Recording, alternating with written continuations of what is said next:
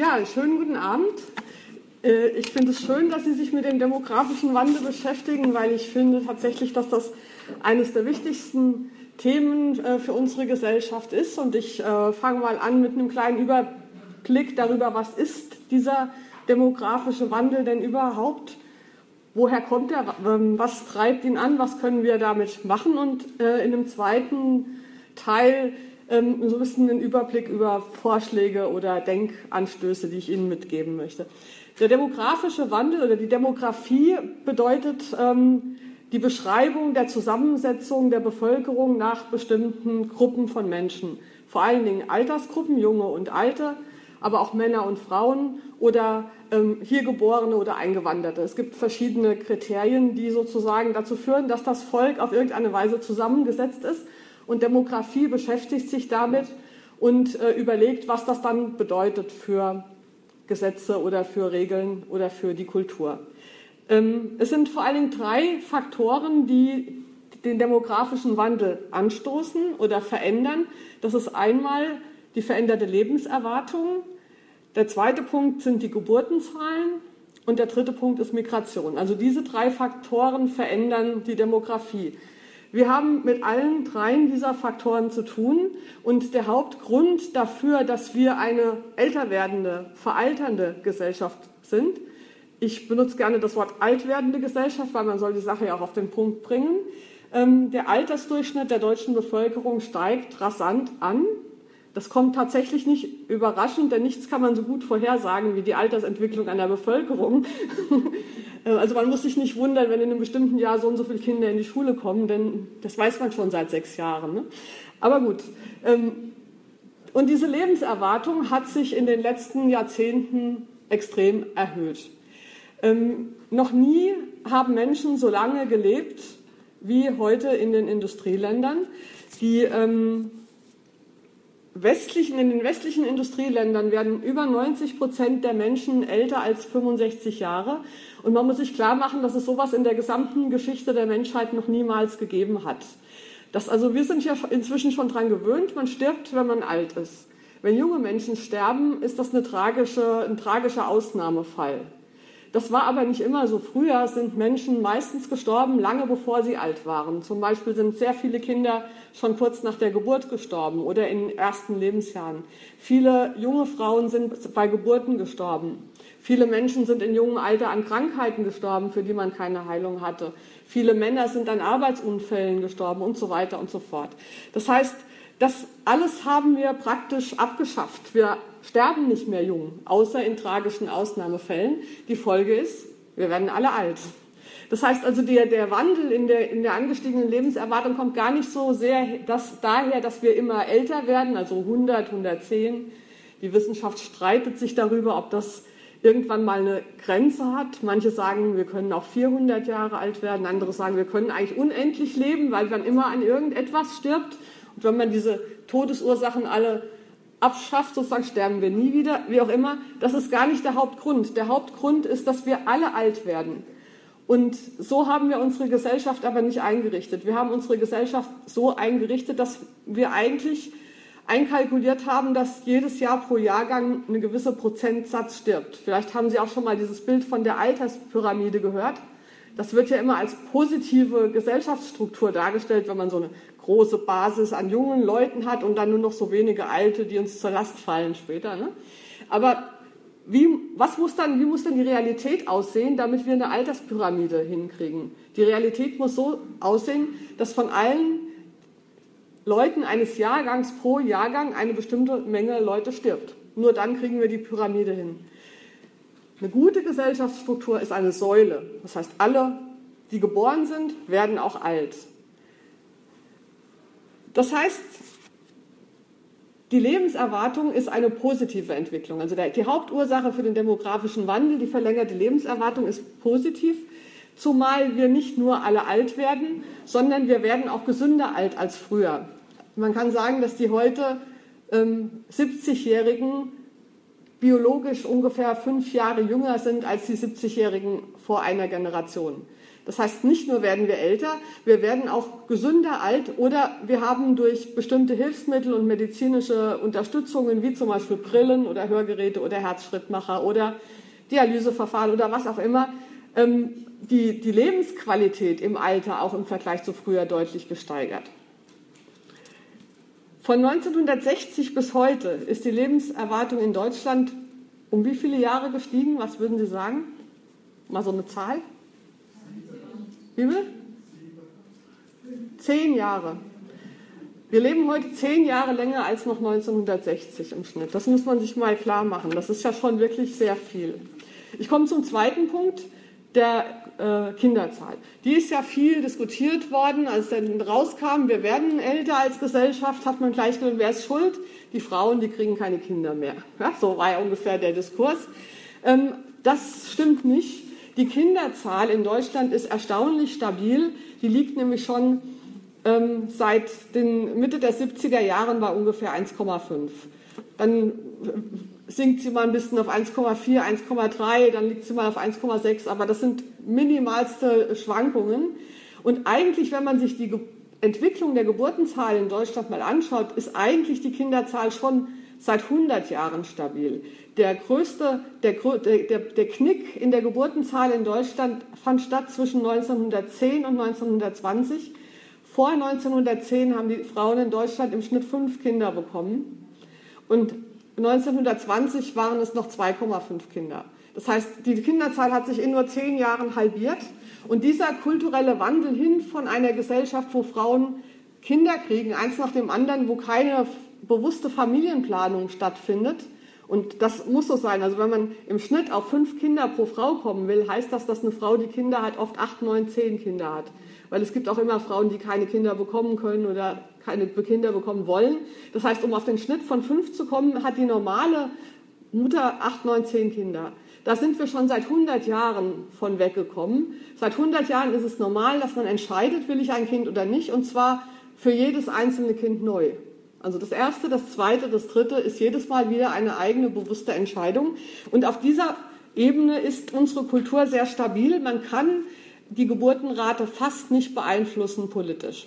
Man kann ein bisschen unterstützen, aber es ist politisch nicht möglich, durch Maßnahmen Frauen die keine Kinder wollen, sozusagen irgendwie dazu zu kriegen, doch welche zu wollen.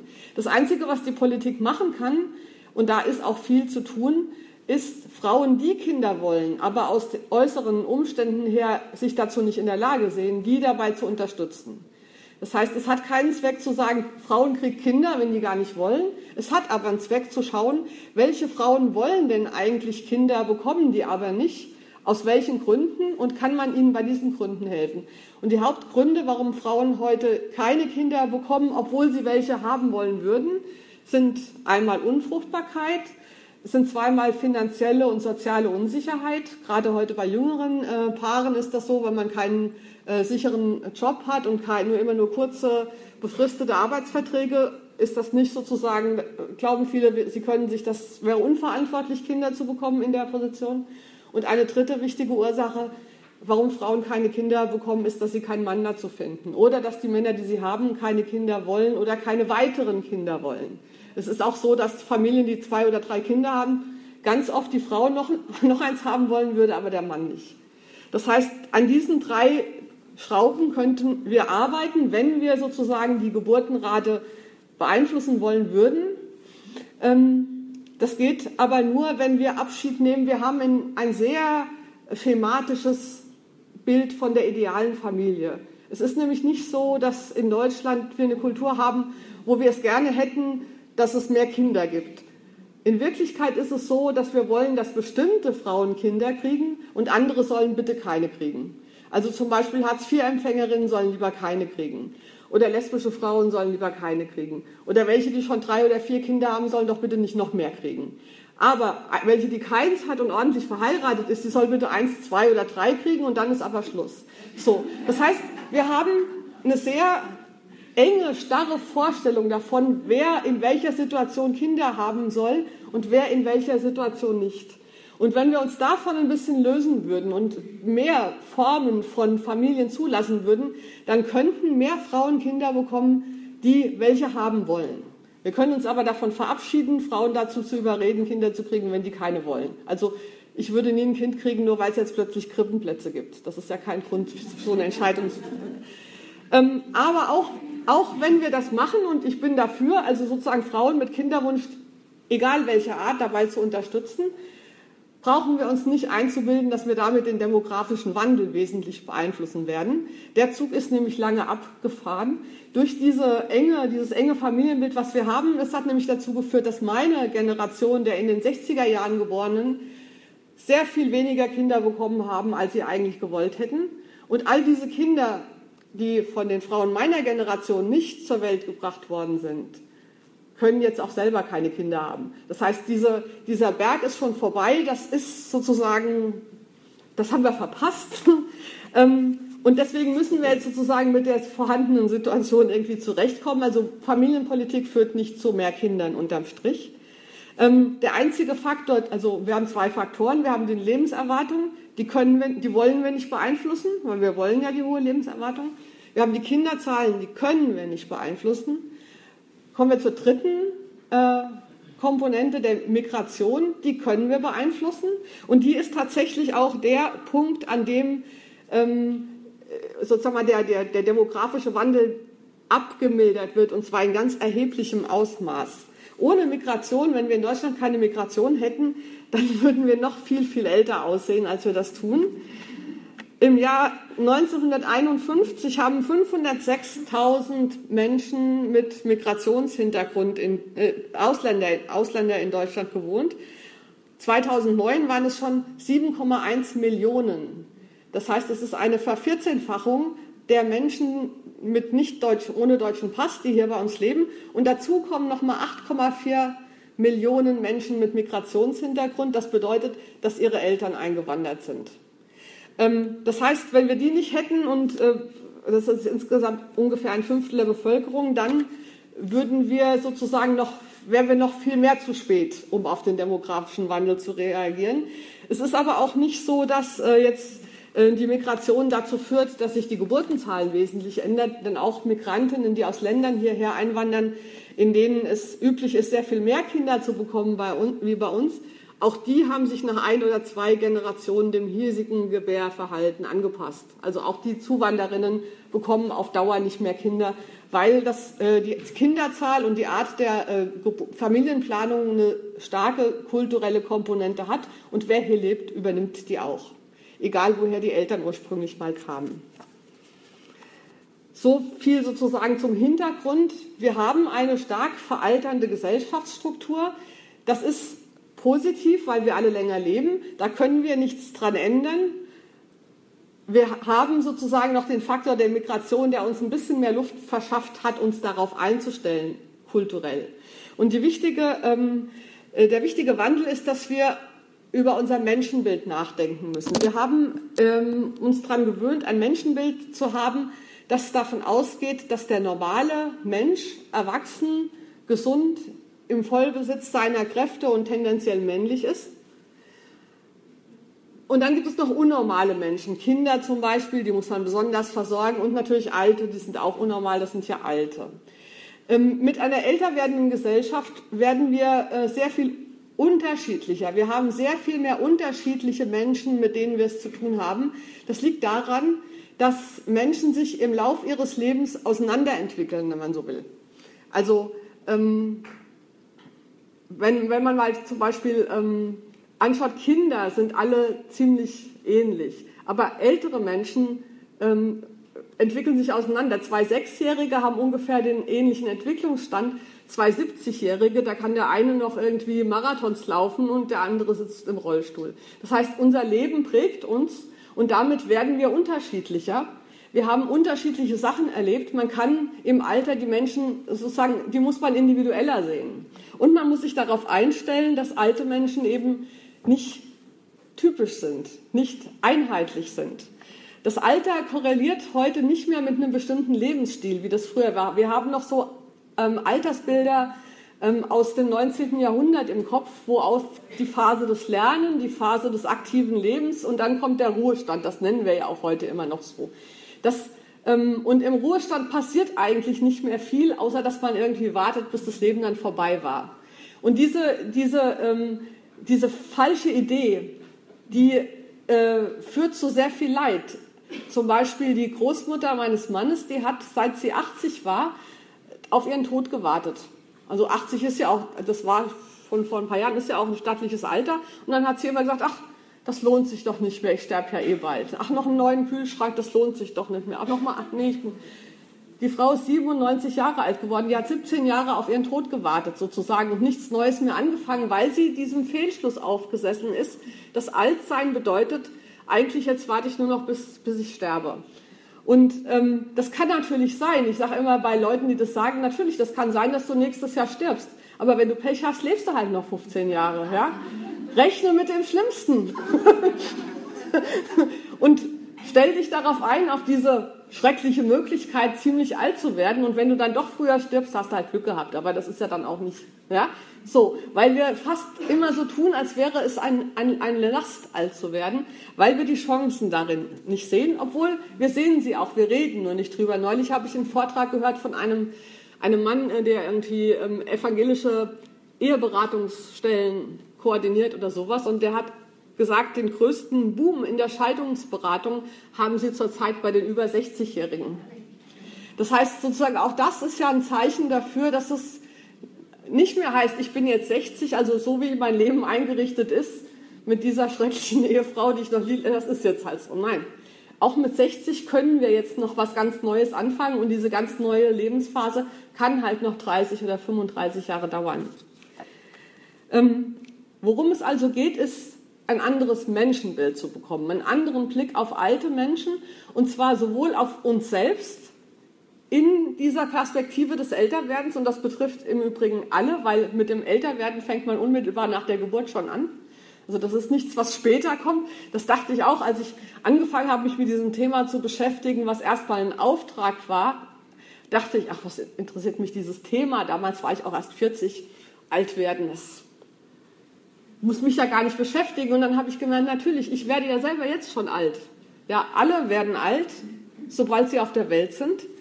Und ähm, wir, wir sollten lernen, dass mit dem Alter und mit einem bestimmten Alter eben nicht mehr bestimmte Eigenschaften verbunden sind. Und als Feministin kann ich sagen, habe ich dann gemerkt, dass vieles in dieser Diskussion über den demografischen Wandel sehr ähnlich ist mit Diskussionen, die wir in der Frauenbewegung hatten in Bezug auf das Frauenbild. Also auch vor der Frauenbewegung hatten, gab es kulturell verbreitet ein bestimmtes starres Bild auf Frauen. Da dachte man, Frauen sind so und so. Ja? Und dann hat man, äh, das Frausein war sozusagen so eine Art Handicap. Das konnte man zwar überwinden mit viel Anstrengung und dann konnte man, da sagte man über äh, Frauen zum Beispiel, also die kann gut Chemie, obwohl sie eine Frau ist, ja. Die ist mathematisch begabt, obwohl es ein Mädchen ist. Also so als wäre das Frausein so eine Art Handicap. Und so reden wir aber heute oft über das Alter. Dann sagen wir, der ist letztes Jahr nach China gefahren, obwohl er schon 85 ist. Ja, da haben wir ganz ähnliche Vorstellungen im Blick, dass sozusagen dieser eine demografische Faktor, in dem Fall eben das Alter und nicht das Geschlecht, uns suggeriert, wir wüssten was über diese Person. Und das sozusagen müssen wir uns auseinander definieren, dass wir wissen, wie alt jemand ist, sagt uns noch überhaupt nichts über diese Person aus, weil so wie Frauen sehr unterschiedlich und individuell sind, so sind eben alte Menschen auch sehr unterschiedlich und individuell. Und das, ähm, also das müssen wir sehen, ohne aber ähm, die Differenzen, die es tatsächlich gibt zwischen verschiedenen Altersstufen, ähm, zu ignorieren. Denn natürlich geht es an jemandem spurlos vorbei, das Älterwerden. Also irgendwann fangen wir alle an, eine Brille zu tragen zum Beispiel. Ähm, und irgendwann zwickt hier, zwickt da, funktioniert hier. Das, das ist ja so. Und mir ist das sozusagen mal, ich habe so eine Szene in Erinnerung, wo mir das sozusagen wie Schuppen von den Augen gefallen ist, als ich mich schon lange mit diesem Thema beschäftigt hätte und dachte eigentlich, theoretisch habe ich das schon alles kapiert. Passierte mir Folgendes, ich fuhr mit dem Fahrrad am Main entlang und auf dem Fahrradweg, so 100 Meter vor mir, lief ein Mann auf dem Fahrradweg was der natürlich nicht durfte. Es war ja der Fahrradweg, also habe ich meine Geschwindigkeit nicht verringert, sondern geklingelt und dachte, der springt dann schon runter von dem Fahrradweg, auf den er gar nicht gehört. Und dann hätte ich ihn beinahe umgefahren. Warum? Der Mann hörte nichts. ja, der hat das Klingeln nicht gehört. Und da ist mir klar geworden, ich bin davon ausgegangen, ähm, alle Menschen, die sich im öffentlichen Raum bewegen, müssen so gut hören wie ich, weil normale Menschen hören halt. Und wenn die unnormal sind, weil sie zum Beispiel alt sind und nicht mehr so gut hören, was laufen die dann noch frei draußen rum? Ja. So, das war meine Vorstellung. Der ist doch selber schuld, wenn er nichts hört, ist er doch selber schuld, wenn ich ihn umfahre.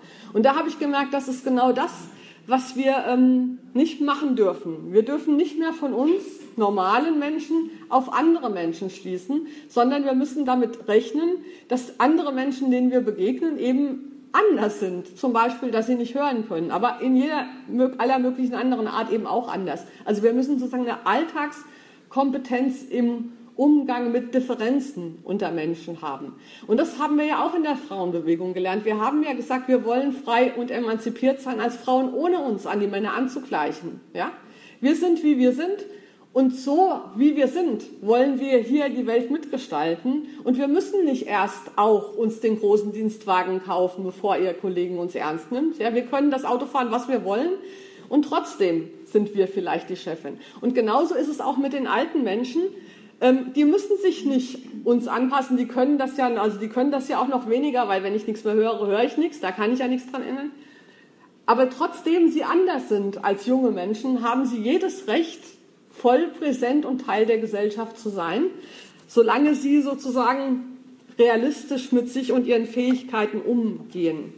Und zu diesen Fähigkeiten der älter werdenden Gesellschaft gehört etwas ganz entscheidend und das ist die Abschied von der eigenen Autonomiesehnsucht. Als älterer Mensch kann ich nicht mehr alles selber machen. Aber wenn man es genau betrachtet, können wir auch als junge Menschen nicht alles selber machen. Das haben wir aber haben wir aber verdrängt und haben das den Alten sozusagen zugeschoben, weil bei denen ist es ja offensichtlich. Aber wir müssen lernen, es ist normal, dass Menschen nicht alles selber machen können. Kein Mensch ist für sich selbst verantwortlich. Kein Mensch kann den eigenen Lebensunterhalt sichern zum Beispiel. Wir sind alle aufeinander angewiesen in unterschiedlicher äh, in unterschiedlichem Ausmaß und in unterschiedlichen Bereichen. Und das ist sozusagen das, was wir als, was das dieser Paradigmenwechsel ist, dieser Perspektivenwechsel auf die, die Menschen, die Teil der gemeinsamen Gesellschaft sind.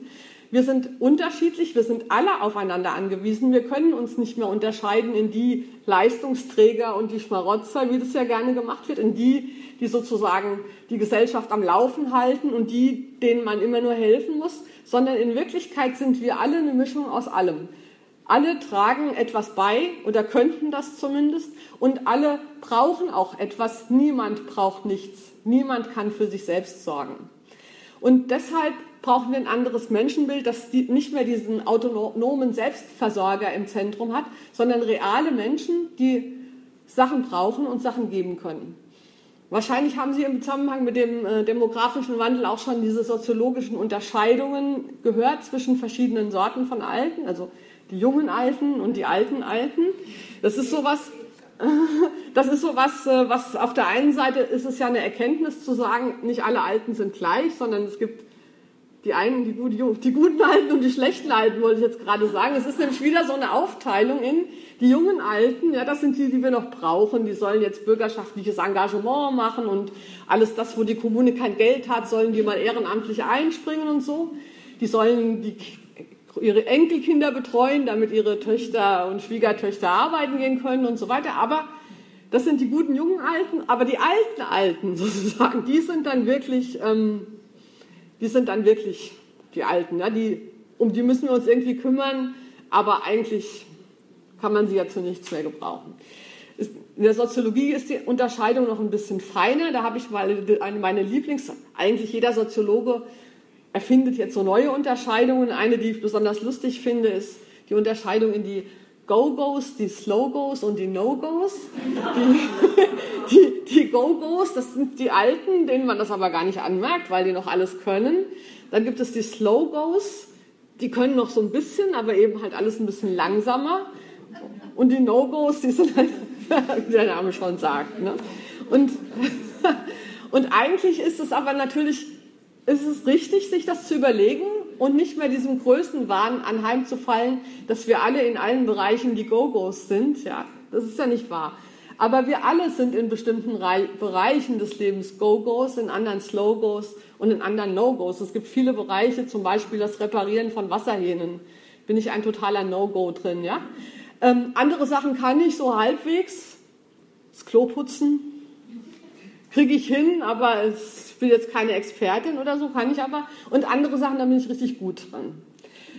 Und bei anderen ist es anders. Und die Aufgabe der Gesellschaft ist es, ähm, Modalitäten zu finden, wie die Sachen miteinander in Kontakt kommen können, so dass am Ende alle da Hilfe bekommen, wo sie sie brauchen. Und alle brauchen Hilfe. Niemand braucht keine Hilfe. Und wo alle diejenigen Fähigkeiten, die sie haben und einbringen können, die auch einbringen können. Und wie diese Vermittlung aussieht, das ist sozusagen die Herausforderung, die dann ja nicht ich beantworten muss, weil ich ja keine Realpolitikerin bin. Ich kann sozusagen nur die äh, Aufgabenstellung umreißen. Aber das wäre sozusagen äh, der, der Knackpunkt. Wie kriegen wir die Fähigkeiten und die Bedürfnisse der Menschen miteinander vermittelt? Und zwar der Menschen aller Altersgruppen. Und, ähm, und nicht die Menschen aufzuteilen in bestimmte Sorten, die geben und die nehmen. So ist die Realität nämlich überhaupt nicht. Da müssen wir natürlich auch einen weiteren Blick bekommen und können die Ökonomie nicht nur in Bezug auf die Erwerbsarbeit denken.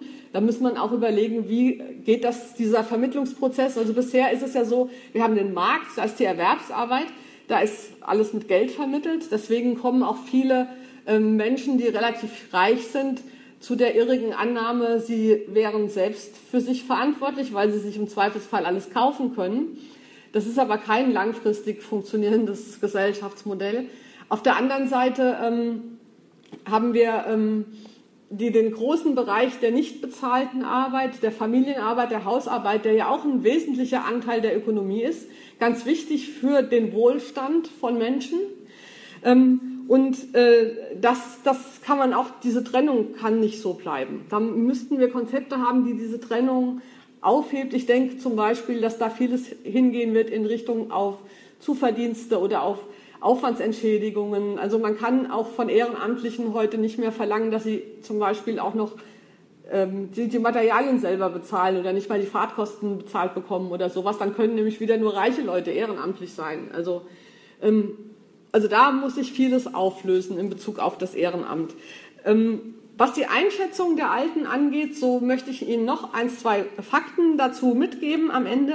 Wir haben oft die Idee, ähm, dass alte Leute sowieso so und so sind. Also zum Beispiel alte Leute können kein Internet oder alte Leute haben keine neuen Ideen mehr, sondern ähm, wiederholen immer nur das Alte. Wir haben so Klischees vom Alter im Kopf.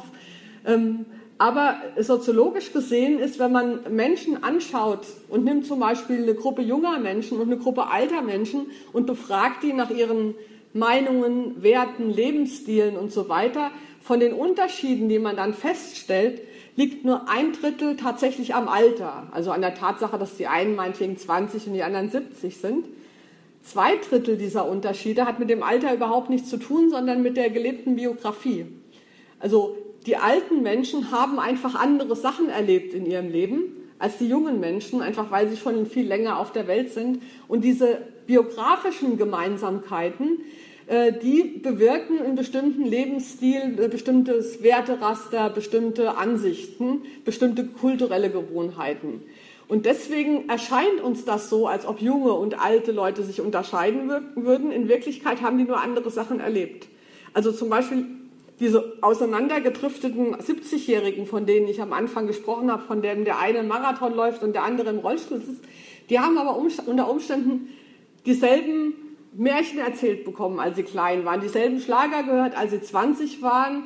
Die haben beide erlebt, äh, wie die Mauer gebaut wurde und so weiter. Und all diese Erlebnisse haben bei denen sehr unterschiedlichen Menschen ähnliche Denkmuster, ähnliche kulturelle Schemata ausgebildet die anders sind als bei jungen Menschen, die nicht erlebt haben, wie die Mauer gebaut wurden, äh, die mit dem Internet schon ähm, in Bekanntschaft kamen, als sie im Kindergarten waren und so weiter. Also diese biografischen Unterschiede zwischen verschiedenen Altersgruppen sind das, ähm, was äh, die Unterschiede ausmacht. Und das bedeutet aber, ähm, dass man diese Unterschiede auch berücksichtigen muss. Man kann nicht so tun, als wären alle Altersgruppen gleich. Und deshalb ist eine gute ähm, Möglichkeit, ähm, mit diesen Unterschieden umzugehen, darüber zu reden. Also sich selber klar zu machen, äh, wie hat denn dieser andere Mensch gelebt? Das ist auch im, in, in, der Begegnung zwischen ähm, Einheimischen und Migrantinnen wichtig, weil auch die, also die sind dann vielleicht zwar gleich alt, aber haben auch diese unterschiedlichen biografischen Hintergründe. Wir werden so, wie unser Leben war, das wir gelebt haben. Wir sind sehr stark von unserer Kultur, von dem, was da normal ist und so weiter geprägt. Und diesen interkulturellen Austausch, den brauchen wir eben nicht nur zwischen hier Geborenen und Migrantinnen, den brauchen wir auch zwischen 20-Jährigen und 70-Jährigen, weil auch da diese kulturelle Differenz unter Umständen eben ganz groß ist. Und zum Schluss, sozusagen als Stichwort, unter dem ich das gerne zusammenfasse, ist, dass wir eigentlich eine Art Liebeskultur zwischen den Generationen brauchen. Wir haben die Beziehungen, die Frauen, wir in der Frauenbewegung haben die Beziehungen zwischen Frauen und Männern von Grund auf geändert, hin zu einem echten Miteinander auf Augenhöhe von einer äh, dominanten Struktur her. Und wir sozusagen, wir haben eine große Kultur der Beziehungen zwischen Frauen und Männern von Filmen über Büchern und so weiter. Also weil es ist ja nicht leicht, als Frau mit einem Mann irgendeine Art fruchtbare Beziehung zu führen, weil vieles verstehen die nicht und so. Also, also wir haben da aber eine Kulturproduktion, die sich dieses Problems stellt, wie können Frauen und Männer miteinander in der Gesellschaft leben, ohne dass es dauernd zu Missverständnissen kommt oder der eine die andere beherrschen und so weiter. Und so eine Art Kultur haben wir zwischen den Generationen nicht. Weil in den Generationen tun wir so, als wären da nur die Familien für zuständig. Generationenbeziehungen führen wir fast nur innerhalb der Familien. Ähm, wir befreunden uns auch ganz selten mit Leuten aus anderen Generationen. Wenn Sie mal Ihren Freundes- und Freundinnenkreis durchschauen, sind da höchstwahrscheinlich auch viele Menschen in Ihrem Alter drin. Und wir sind sozusagen, weil das ist ja auch am einfachsten, ja. Es ist ja auch am einfachsten, ich umgebe mich mit Leuten, die sind so wie ich, da brauchen wir uns nicht zu streiten. Aber es ist natürlich auch ein bisschen wenig nachhaltig, denn ähm, es ist gut, Freunde und Freundinnen zu haben, die älter und die jünger sind als man selber, weil auf diese Weise hat man viel mehr interkulturellen Austausch, bekommt viel mehr von der Welt mit und man hat dann auch im Alter nicht unbedingt das Problem, dass die ganzen Freunde und Freundinnen wegsterben, weil die alle genauso alt sind wie man selbst. Und bei vielen Hochaltrigen ist das ein Hauptproblem für ihre Vereinsamung, dass fast niemand mehr auf der Welt ist, den sie kennen. Und sie sind dann ganz auf ihre Familie angewiesen. Und die Familie ist eben heutzutage eine sehr heikle Bank, weil die wohnt unter Umständen in Shanghai. Ja? Also wir können sozusagen nicht mehr auf, obwohl die familiären Beziehungen gut sind, sie sind heute, so wie die Welt ist, untauglich für den Lebensalltag. Auch wenn die Kinder sich um die Eltern und die Großeltern kümmern, sie können nicht jeden Tag da sein. Das hilft mir nichts in meinem Alltagsleben. Und diese Art Liebesbeziehungen zwischen verschiedenen Generationen im Alltag. Das wäre ein Projekt, das ich mir wünsche, sozusagen, dass das in Zukunft hier in Deutschland weiter vorangetrieben wird. Vielen Dank für Ihre Aufmerksamkeit.